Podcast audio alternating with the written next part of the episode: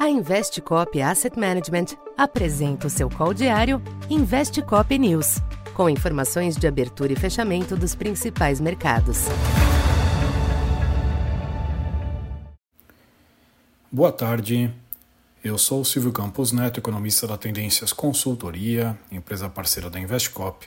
Hoje, dia 23 de novembro, falando um pouco do comportamento dos mercados nesta quinta-feira.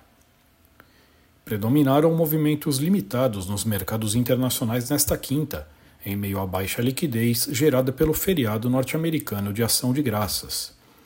Na Europa, as bolsas sustentaram um leve viés positivo, favorecido pelas pequenas altas dos índices PMI da região na prévia de novembro.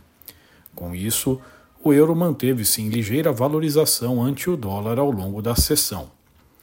Entre as commodities, o petróleo recuou marginalmente, com o Brent permanecendo na faixa de 81 dólares.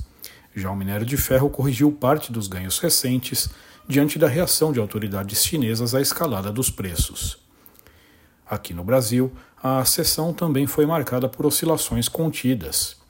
Por aqui, temas internos continuaram gerando cautela, como as discussões fiscais e a repercussão da aprovação da PEC no Senado que visa reduzir poderes no STF.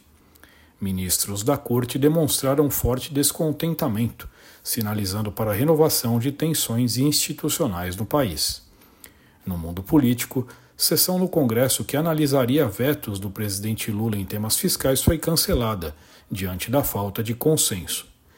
De todo modo, os ativos mantiveram comportamento ameno, o Ibovespa emplacou a sexta alta em sete pregões, alcançando 126.600 pontos, alta próxima a 0,5%, apesar da fraqueza das commodities hoje.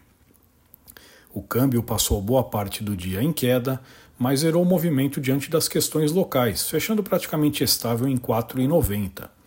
Já os DIs também rondaram a estabilidade.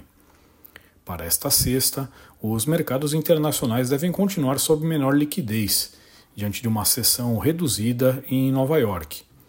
Sinais de fôlego do consumo da Black Friday nos Estados Unidos serão monitorados, assim como as prévias por lá dos índices PMI de novembro. Eventual percepção de força da atividade pode reanimar os yields e o dólar, apesar de não ser suficiente para mudar o sentimento de fim do aperto monetário pelo Fed. No Brasil, os ativos devem continuar dividindo o foco entre o ambiente global e os temas internos, que até aqui fizeram pouco preço, mas que já surgem como limitantes para uma melhora adicional, principalmente em câmbio e juros. Então por hoje é isso. Muito obrigado e até amanhã. Essa foi mais uma edição Investe Cop News.